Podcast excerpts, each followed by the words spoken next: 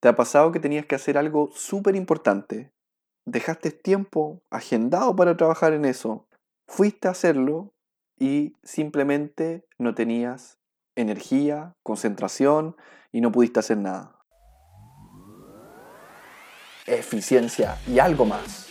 Un podcast para quienes buscan mejorar día a día y aprender de los mejores.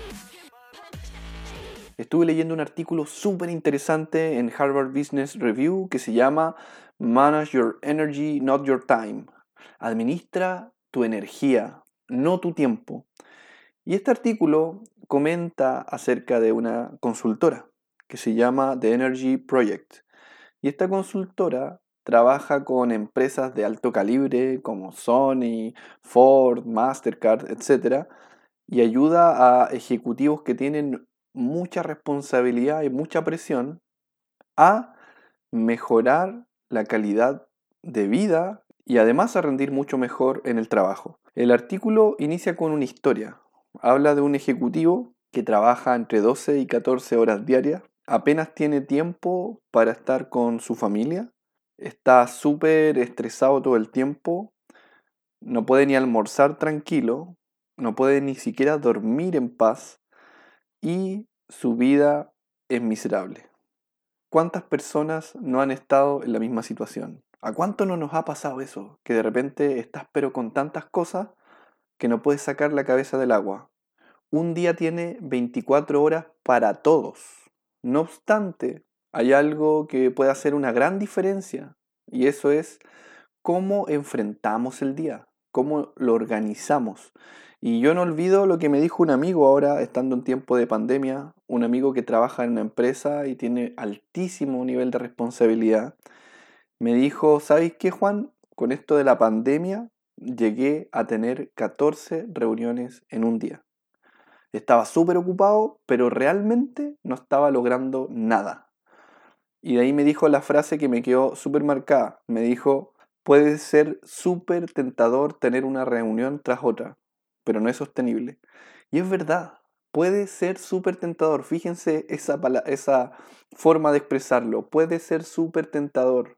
Es cierto, puede ser súper tentador, por ejemplo, trabajar full, no parar, estar ahí, no sé, tres horas, cuatro horas al hilo, sin tomar descanso, sin pararte, sin estirarte. Eso es tentador, porque a lo, mejor quieres salir lo antes posible de la situación en la que estás. O sea, si estás con mucha carga laboral, con mucho estrés, lo único que quieres es terminar, entregar. Entonces, la tentación es justamente a estar sentado y trabajar sin parar.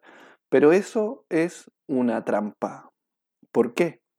Porque si estás trabajando full toda la mañana, probablemente en la tarde ya vas a estar cansado. Y en lugar de que en el día completo logres hacer más, vas a hacer menos y además vas a llegar más cansado a tu casa. Y esto tiene que ver al final con la energía. ¿Y, qué quiero decir con energía? Por ejemplo, tú tienes alta energía o estás bien de energía cuando eh, te sientes en un estado óptimo para trabajar. Te puedes concentrar bien, tienes buen estado de ánimo, las ideas fluyen, estás mirando todo con claridad. Ahí podemos decir que estás súper bien de energía.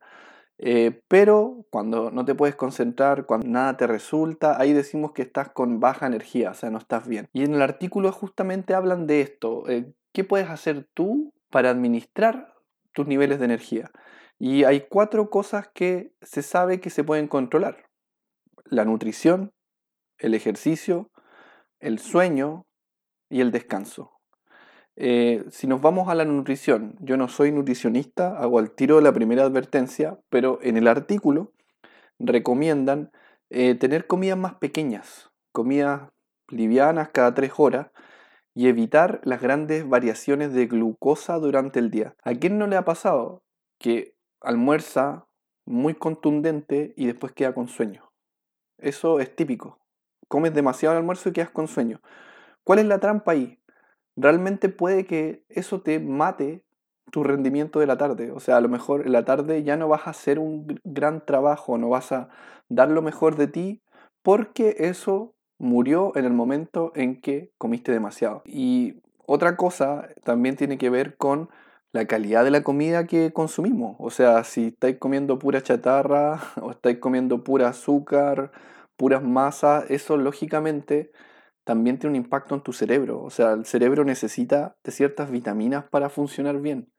Y lo peor de todo es que tampoco es que uno, a diferencia de los aparatos electrónicos que tú ves cuando se le está acabando la batería o cuando se está sobrecalentando, con nuestro cerebro nosotros no vemos eso. No nos daríamos cuenta si fuéramos un 10% menos inteligentes. O sea, eso es algo que es tan complejo de medir o de saber que más encima no sabes lo dañino que es porque no puedes claramente medir sus efectos lo que no lo hace menos importante. O sea, el hecho de que no se pueda medir precisamente no va relacionado con su importancia. O sea, es muy importante. Es algo que no puedes medir, pero muy importante. Eh, una cosa que al menos yo hago, sin ser un gran ejemplo de, nutrición, al contrario, estoy luchando por mejorar mi alimentación, no golosear tanto, etcétera, porque a mí me encanta la comida. Eh, pero una cosa que sí hago y hace muchos años es inyectarme unas vitaminas que se llaman neurobiontas. Las neurobiontas son vitaminas B1, B6 y B12. Eh, tú te las inyectas, tú lo puedes comprar en cualquier farmacia sin receta, tú te las inyectas y eso en el fondo viene un poquito a eh, ayudar a tu sistema nervioso y a tu cuerpo en general, porque tiene un montón de propiedades. Si ustedes buscan neurobiontas van a ver que sirve para muchas cosas, entre ellas el sistema nervioso central y en el fondo que de alguna manera tu cuerpo pueda funcionar mejor. Otra variable importante es el deporte, el ejercicio. Eh, cuando tú haces ejercicio ya te puedes desconectar o te vas a liberar y vas a ganar energía. Y un ejercicio básico que está al alcance para la mayoría es caminar, salir a caminar. De hecho, yo incorporé hace rato mi rutina a la hora del almuerzo, salgo a caminar. Y eso me permite cortar el día. En el fondo es como un resetear el día. Salgo a caminar, almuerzo o, viceversa. Y esa caminata ya, el hecho de salir del lugar donde estoy trabajando, ya influye en mi ánimo, mi nivel de energía para la tarde. Entonces, la caminata, al menos en mi caso, es como una forma de resetear el día. Eh, también a veces a la hora del almuerzo duermo. Eh, duermo 20 minutos, una siesta rápida y eso también es como un reset. Pero caminar sin duda e-, es, importante. Y respecto al deporte, eh, es algo que, hay que pensar en cómo incorporar en la rutina de manera constante, porque el deporte te, influye en el cerebro, en la concentración, el estado físico, o sea, está todo conectado con el ejercicio. Y yo sé que es algo, es como el consejo más típico, más común, o sea, es como en todos lados nos dicen, oye, haz deporte. Eh, pero también es una de las cosas más difíciles de seguir. y, un ejemplo interesante que encontré, o una justificación importante de por qué hacer deporte, es por ejemplo, revisar rutinas de presidente. Por ejemplo, Barack Obama, independiente de si te gusta o no el presidente, pero Barack Obama se sabe que eh, hace 45 minutos todos los días en la mañana de deporte. 45 minutos. Y además practica básquetbol y otros deportes. Entonces yo de ahí saco de conclusión, si una de las personas más ocupadas del mundo se da tiempo para hacer deporte todos los días, ¿qué más queda para el resto? O sea, ¿qué excusa puedo tener yo o cualquier otra persona para no hacer deporte? Si una de las personas más ocupadas del mundo lo hace, primero es porque realmente hacer deporte es importante y tiene un efecto en la forma en la que uno se desempeña. Si no, no lo harían. Y, y esto tú lo ves también en gerentes y en personas que tienen un tremendo nivel de responsabilidad de tremendas empresas, hacen deporte. ¿Por qué? ¿Por qué lo hacen? Porque es algo necesario para poder afrontar toda la presión y todo el estrés del día a día. O sea, es algo que realmente te ayuda a resetearte y realmente te da energía. Si no, todas estas personas que tienen tremendas agendas llenas, que tienen un montón de actividades, que su tiempo vale mucho, no dedicarían tiempo al deporte. Así de simple. Eh, otra variable interesante es sueño. Sí o sí hay que dormir más de 7 horas. Yo creo que eso es algo que igual varía. Yo, conozco personas que de repente pueden dormir menos o, he escuchado de casos, pero eh, lo recomendable en general es dormir 7 horas. ¿Y qué pasa? Eh, cuando tú duermes menos, Se han hecho pruebas de laboratorio que a medida que tú vas disminuyendo la cantidad de sueño, por ejemplo, en vez de dormir 7 horas, duermes 6 o 5 horas, todas tus capacidades, facultades mentales disminuyen.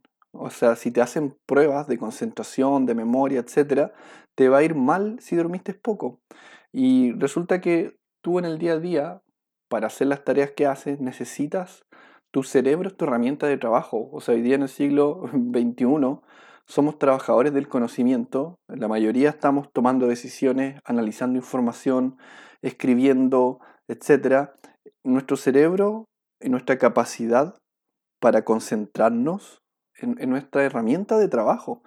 Por lo tanto, eh, dormir menos te va a hacer rendir menos y lo peor es que muchas veces ni siquiera te vas a dar cuenta. O sea, esta es la trampa, que uno no se da cuenta. O sea, tú podrías ser un 20% más torpe y a lo mejor no te das cuenta. Pero eso sí influye en la calidad y en los resultados que tú haces. Y todos queremos tener buenos resultados.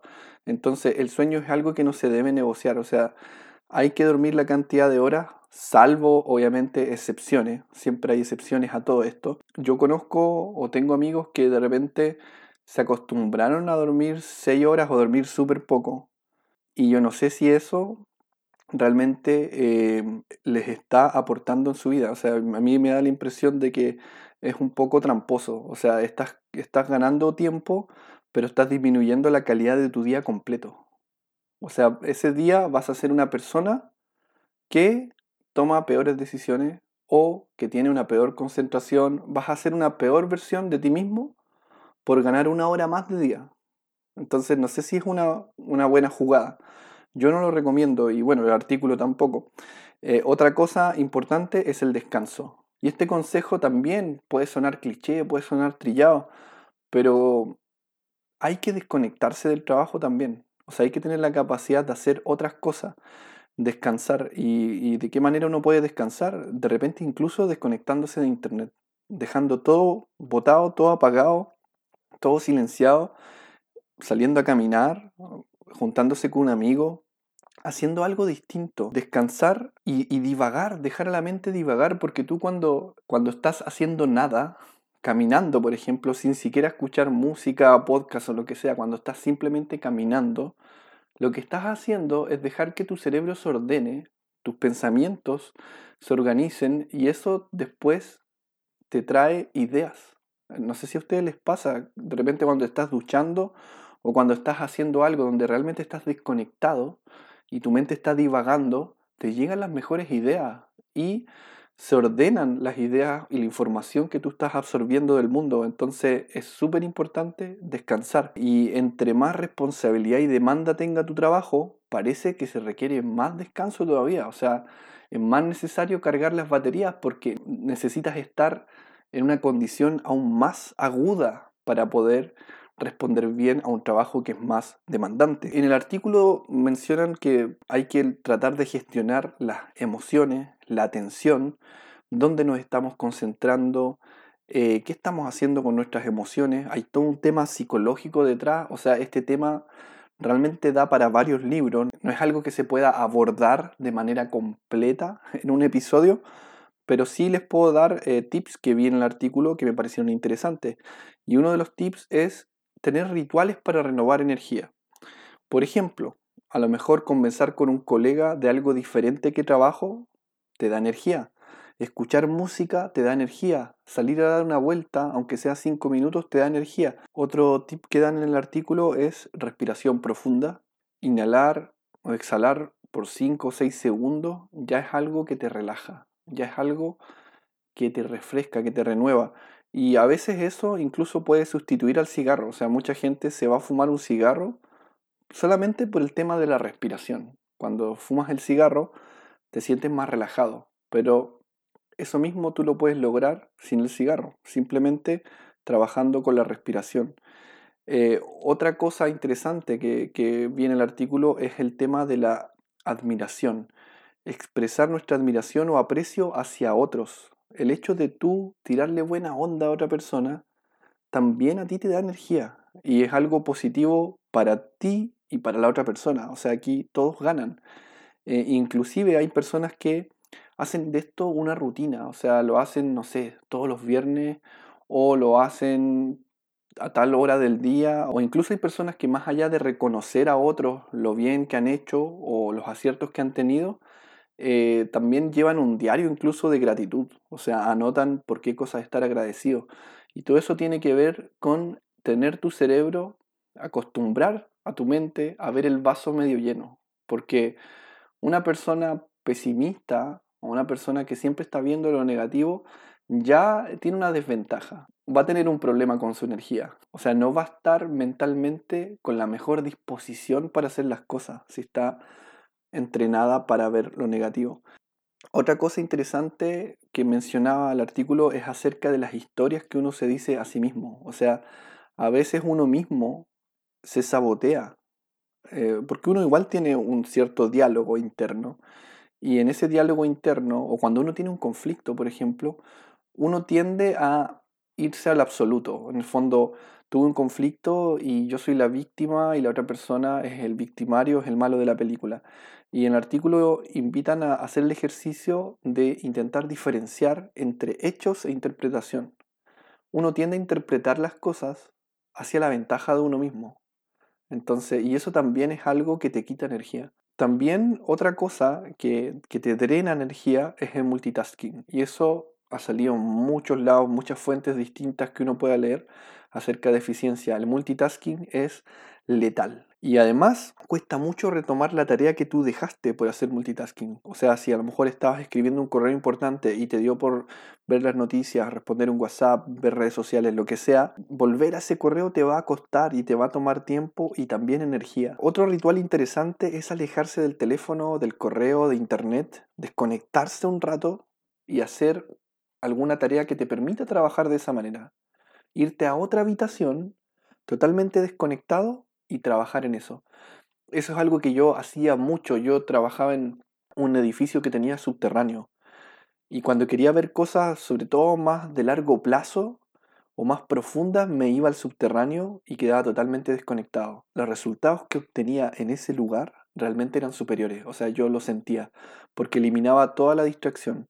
Eh, otra cosa interesante es revisar el correo electrónico dos veces al día en vez de tener la bandeja de correo abierta, porque eso te llama al multitasking, te distrae, te estresa, eh, abrir el correo dos veces al día también puede ser otra forma de administrar bien la energía. Y así el artículo da un montón de tips más. Es un artículo bastante largo. Hay harto que aprender en el artículo. Eh, pero una cosa interesante que dice es acerca de las prioridades y valores. Eh, y eso tiene que ver con por qué haces lo que haces. O sea, es importante preguntarse, oye, ¿por qué estoy haciendo esto? ¿A dónde quiero llegar? ¿Cómo quiero que me recuerden? Estar conectado con tus valores, con tus prioridades, saber quién eres, hacia dónde vas, qué buscas, qué es importante para ti, qué cosas puedes transar, qué cosas no puedes transar.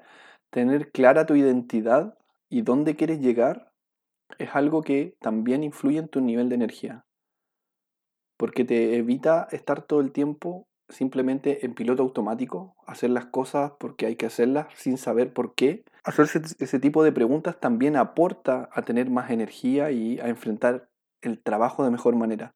Y en el artículo mencionan, por ejemplo, que luego de que hacen una intervención, ellos trabajan con ejecutivos de un banco. Y, lo afortunado de, trabajar con los ejecutivos de un banco es que hay muchas métricas. El banco tiene muchas métricas financieras de rendimiento. Entonces, dejaron un grupo de control, otro grupo se sometió a este programa que le ayudaba a, mejorar sus niveles de energía y su calidad de vida, y lo que pasó fue que una serie de indicadores financieros se vieron aumentados. O sea, el grupo que pasó por este programa de energía, por ejemplo, logró mejores préstamos o logró una mejor atención al cliente, eh, además mejoró su nivel de satisfacción en el trabajo, movió un montón de números, de métricas, y eh, algunos KPIs aumentaron hasta en un 20% respecto al grupo de control. Y lo más interesante es que esto incluso se mantenía un año después de esta intervención. O sea, el hecho de que la gente haya aprendido a manejar, a administrar su energía, tuvo un efecto duradero en el tiempo y un impacto en su calidad de vida. Incluso uno de los ejecutivos del banco comenta en el artículo que él tendía a agendar sus proyectos más demandantes en la mañana, porque en la mañana él estaba más lúcido, tenía más energía. Pero luego de haber aprendido a administrar de mejor forma su energía, ya le daba lo mismo a qué hora agendar el proyecto. O sea, se podía concentrar en cualquier momento del día. Entonces hay personas que realmente lograron, obviamente, mayores beneficios que otras. Siempre estas cosas son, son variadas. Ahora, todos estos puntos que he mencionado, es importante para que realmente uno los pueda hacer, hacerlo de forma estructurada. ¿Y qué quiero decir con eso? No dejarlo al azar o cuando quiera, sino que decir ya, ok, eh, todos los días a la hora de almuerzo voy a salir a caminar y listo, ya no tengo que decidirlo cada vez o cada día, simplemente lo hago y se hace de manera automática. Cada vez que voy a almorzar voy a salir a caminar, punto. O eh, todos los viernes voy a eh, agradecer algo a alguien o voy a anotar algo por lo que estoy agradecido. Cuando tú fijas este tipo de, actividades, lo, fijas de una manera estructurada y tú sabes que siempre se va a hacer así, ya quitaste del camino el trabajo de tener que decidirlo. Lo decidiste una vez. esto se va a hacer así siempre, de tal manera, y eso es mucho más fácil o tiene mucho más chances de éxito que dejarlo al azar. Porque después a uno se le olvida. O sea, simplemente se te va a olvidar o, lo vas a hacer hoy día, pero mañana no. Entonces lo mejor es agendarlo. Y, y otro consejo que puedo dar es no intentar hacer todo de un viaje. O sea, concéntrate en una cosa salir a caminar o eh, escuchar tu canción favorita cada cierto tiempo o escuchar música que a ti te gusta cada cierto tiempo o darte breaks cada cierto tiempo. Trata de implementar algo, pero una cosa. No trates de implementar todas las cosas al mismo tiempo porque es súper difícil cambiar hábito así. Es mejor ir paso a paso, pero seguro. Y Debo yo decir que en mi caso personal soy un pésimo ejemplo de manejo de energía. Eh, cuando estaba estudiando en la universidad llegué a tener tal nivel de estrés, me metí en tal cantidad de cosas que en un minuto se me soltó algo eh, en un oído y perdí la noción del equilibrio y se me movían las imágenes, tuve que ir a doctor, fue terrible. Cuando me pasó eso, cuando se me empezó a mover las imágenes, literalmente todo lo que veía se movía de un lado hacia otro, yo pensé que me había dado algo al cerebro y que hasta ahí llegó mi vida. O sea, fue horrible. Menos mal eh, me pude recuperar y, no fue nada grave. Pero cuesta mucho de repente cambiar el, chip y preocuparse de esas cosas. Eh, me, me, pasó también en el trabajo.